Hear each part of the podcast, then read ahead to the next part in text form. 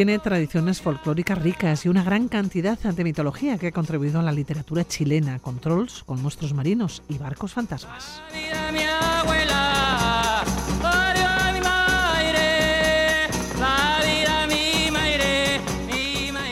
Es la singularidad de Chiloé en el sur del país, una cultura única con una mitología propia.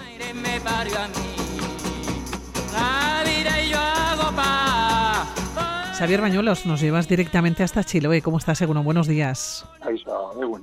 Bueno, lo situamos en el mapa dentro de lo, que es el país eh, Chile. Saben los oyentes, si están pensando ahora mismo en el continente, en América, cómo está muy escarpado, cómo está muy alargado. Es un país como estrecho y largo un país de estos de configuración extraña, ¿verdad? Porque hay puntos en que hay muy, muy poquita distancia en lo que es la frontera interior y, el mar.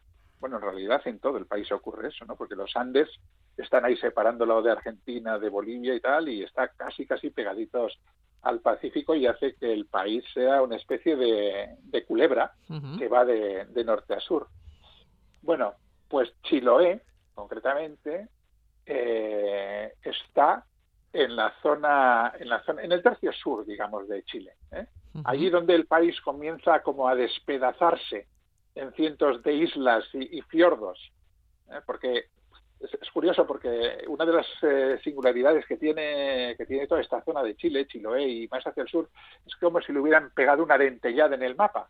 ¿No sabes? Es como si la costa de Chile se rompiera de aquí hacia, hacia el sur, como si los Andes prácticamente se desintegraran y cayeran al mar comenzando pues eh, la rotura con una gran isla que es precisamente la isla de, Chiloé, ¿no? Entonces, pues bueno, la verdad es que es una configuración muy, pues, pues, pues muy, muy peculiar, ¿no? Todo, toda esta zona de, del mapa chileno, que además, pues bueno, tiene sus, sus explicaciones tanto míticas como, como geológicas, ¿no? La es que la geológica es muy compleja porque habla de un choque continental que después produce una acumulación y un relleno de la fuerza oceánica, el, empuje tectónico hace que asciendan todos estos rellenos, ¿no? Y se mezcla con procesos volcánicos y al final todo es, eh, digamos, trabajado por una geomorfología glacial que hace que todo esto sea así, ¿no? Bueno, hablamos... sí. Sí, decía que es, que es que la mítica, sin embargo, pues también tiene su cosita, ¿no? Es muy, muy bonita, ¿no? Porque al final es, eh, desde cuenta de la leyenda, las leyendas son, son leyendas mapuches, que es una de las, de las poblaciones tradicionales que han, que han estado en la zona, ¿no? Cuando, cuando cuentan que hay dos serpientes, Kai Bilú, que es la serpiente mala, y Tentembilú, que es la serpiente buena, que luchan, luchan por, por conquistar toda esa tierra, Bilú va dando coletazos y va rompiéndolo todo, y Tentembilú va intentando proteger a, los seres humanos y, y haciendo que, persista la tierra, ¿no? Y pues, afortunadamente vence finalmente Tentembilú, o sea, la buena, ¿no? pero no consigue que, que sea todo un homogéneo de tierra y al final lo que se forma pues son estos rasgones y estas, estas roturas, creando islas, fiordos y toda este, esta geografía compleja de todo el sur de Chile. Sí, porque hablamos de un archipiélago que tiene el nombre de Chiloé, pero que también la isla principal o la isla más grande lleva el mismo nombre. Sí, es que en realidad son, son la isla grande y luego hay otras 40 eh, islas menores. O sea, quiere decir que que es un archipiélago bastante extenso con islas de todos los tamaños. Lo que pasa que sí que es verdad que destaca sobre todo la isla grande de Chiloé, ¿no? que va desde el canal de Chacao, que lo separa con el, con el continente del norte, a la bahía de, de Asasao. ¿no? en total es una isla de unos 180 kilómetros más o menos de longitud por, por 50 kilómetros de, de ancho. Y hay que decir que es la segunda isla más grande de Sudamérica.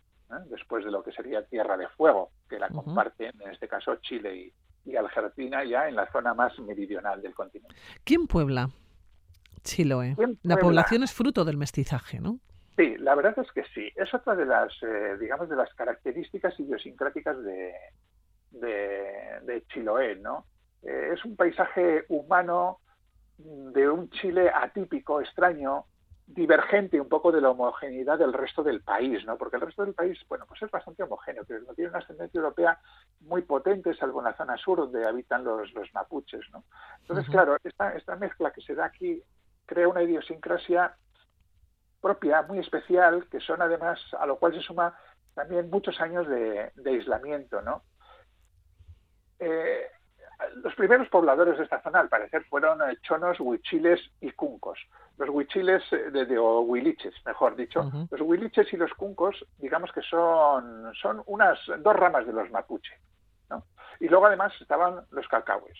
Entonces, digamos que esta es, digamos, la mezcla indígena con la que se encuentran los europeos cuando, cuando llegan. Cuando, en 1567, pues Martín Ruiz de, Gamboa, durangués, por cierto, ¿eh? que fue, fue teniente general de los ejércitos eh, castellanos y conquista Chiloé, ¿no? Después fue gobernador de Chiloé, eh, fue el fundador de Castro, que es la, la, capital de, de Chiloé, y, y, al final también terminó siendo gobernador de Chile. Bueno, pues ellos se encuentran con todas con toda esta mezcla de, de indígenas, ¿no?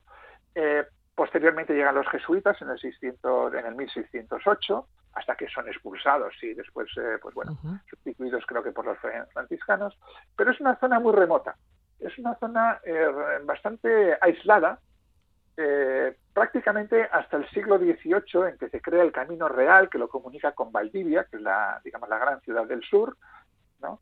y posteriormente hasta la fundación también de Puerto Montt, que está justo, justo, digamos, en, el último punto del continente antes de, llegar al canal que te lleva a la, isla. ¿no? Pero estamos hablando de que Puerto Montt se funda en 1853. Entonces, claro, este mestizaje indígena con, con los eh, europeos que llegan allí, que se quedan, con el aislamiento secular, pues crea eso, como hemos dicho, una cultura muy particular pues además muy, pues muy además impregnada tanto de esa herencia jesuítica cristiana como de los seres mitológicos que pueblan Chiloé antes de la llegada de los jesuitas, ¿no? Pues los brujos, eh, quien haya leído a Galeano, por ejemplo, pues se, se, acordará, ¿no? De los brujos de los que habla, ¿no? No sé, eh, el Caleuche, que es el barco pirata de los brujos, la, la Fiura, la bruja ninfómana cuyo aliento causa ciática, eh, no sé, el Imbunche, que es el guardián de la cueva de los brujos, el Trauco, un gnomo, un gnomo del bosque al que le gustan las vírgenes, el Pincoya, que es una mujer desnuda de gran belleza y que es, digamos, algo así como la diosa, por decirlo de alguna manera, de la fertilidad de Chiloé. En fin, es una, es una tierra, como digo, muy mestizada, muy sincrética en todos los sentidos, con una profunda religiosidad, y con unas tradiciones y unas costumbres diferentes a las del resto del país. Muy diferentes al resto del país, pero tanto si hablamos de arquitectura como si hablamos de artesanías eh, o de gastronomía, es decir, son, son, son cosas muy, muy particulares de toda, de toda esta zona de, la isla y del archipiélago. Bueno, nosotros llegamos allá, primero, ¿cómo llegamos y qué es lo que vemos? ¿Qué es lo que tenemos que ver?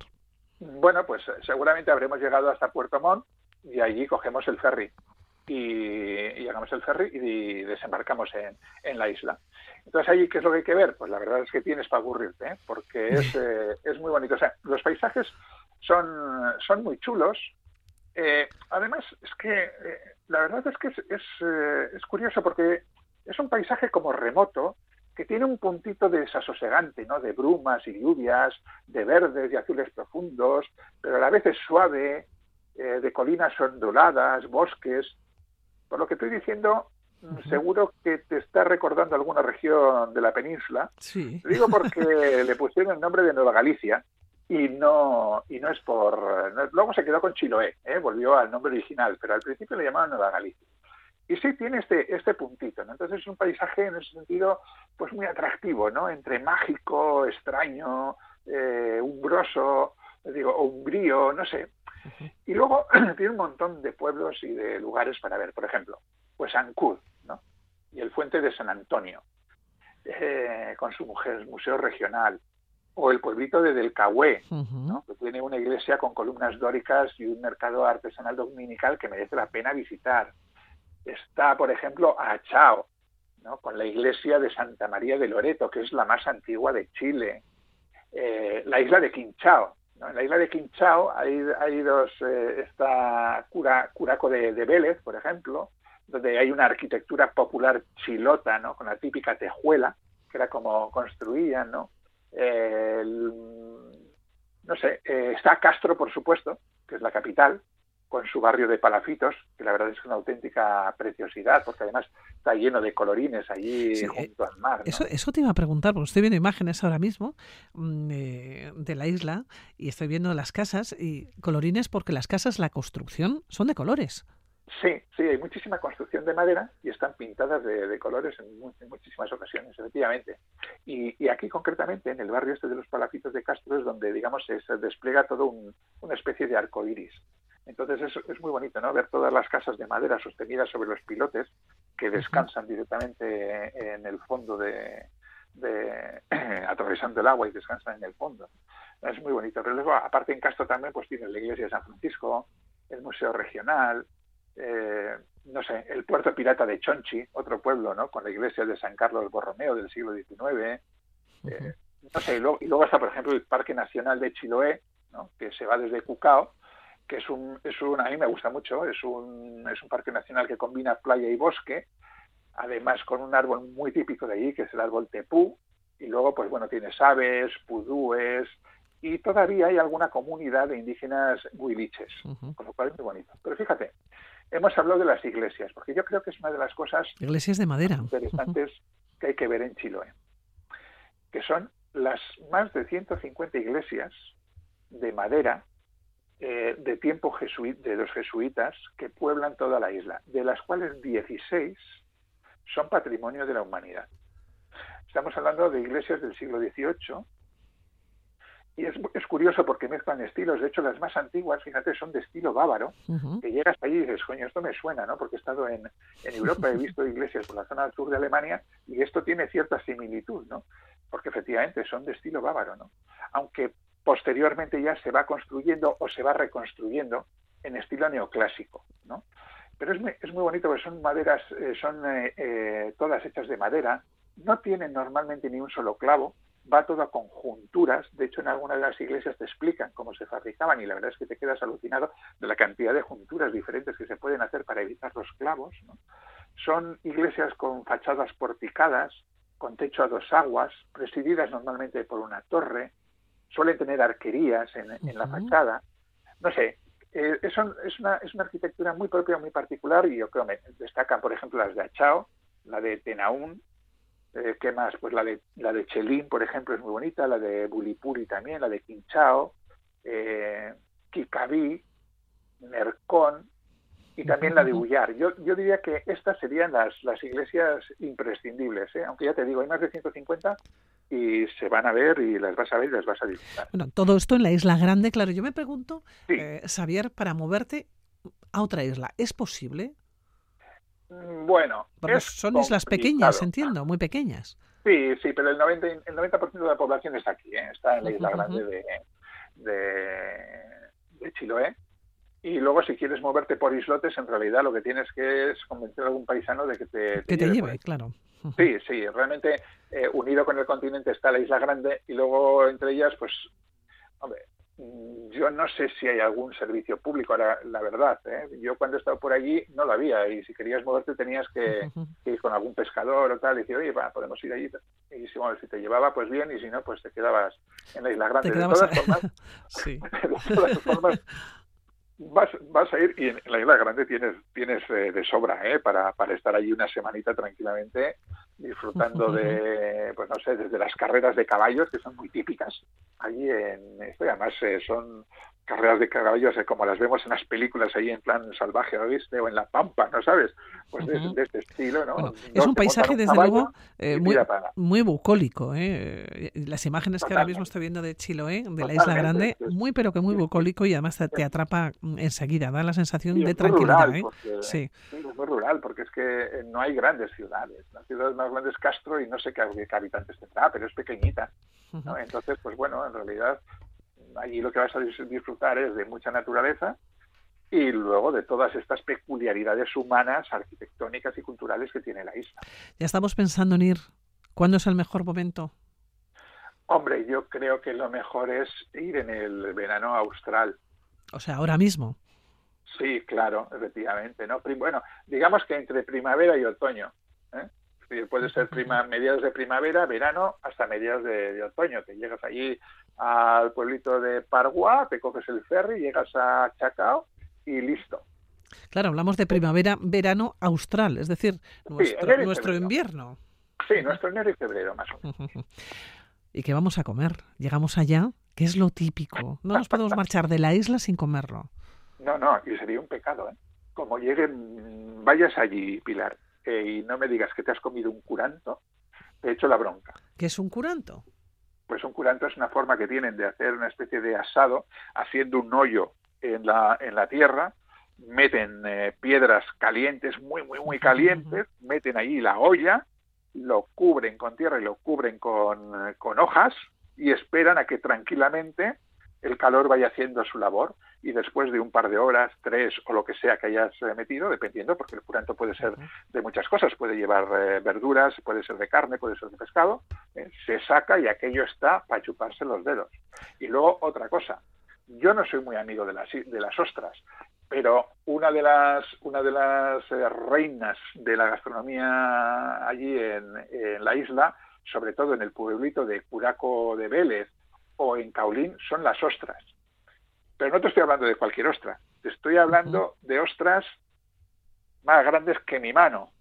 es decir, que, son eh, ostrones muy grandes, enormes. Bueno, la verdad es que casi todo el marisco, que es una cosa muy típica de comer en Chile, eh, suele ser de un tamaño considerablemente mayor al que estamos eh, habituados a ver aquí.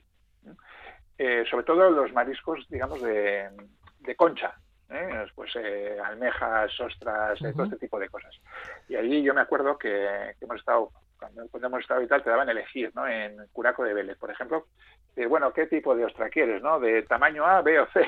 Y claro, una era grande, la otra más grande y la otra todavía mayor. superior. Bueno, pues prometido. Comeremos ostras y comeremos curanto. Ahora nos tenemos que ir. Xavier, un abrazo. Muy bien. Venga, nos vemos. Agur.